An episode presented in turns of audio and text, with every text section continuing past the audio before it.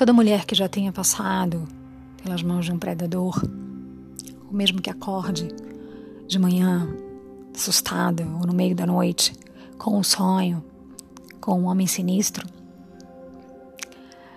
deseja que esse homem é, seja aniquilado, deseja ver a derrocada desse ser que a perturba, que a ameaça e que muitas vezes se realiza nas suas escolhas amorosas.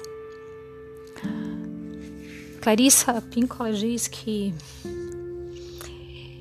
esse homem sinistro, esse predador, é uma força contra a natura inato, uma força voltada contra a natureza. Ela diz: o aspecto contra a natura opõe-se ao que for positivo. Ele é contra o desenvolvimento, contra a harmonia e contra o que for selvagem. Trata-se de um antagonista debochado e assassino que nasce dentro de nós, e mesmo com a criação parental mais cuidadosa, sua única função é de tentar transformar todas as encruzilhadas em ruas sem saída.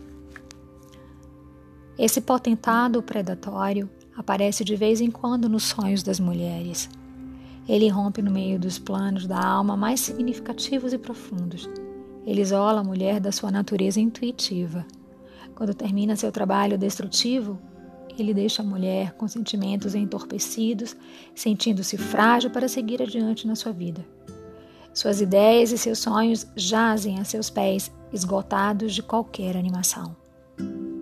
A história do Barba Azul trata desta questão. A história do Barba Azul começa com uma piada acerca de alguém que conhecia alguém que conhecia alguém que havia visto a prova medonha da derrocada do Barba Azul. E assim começamos.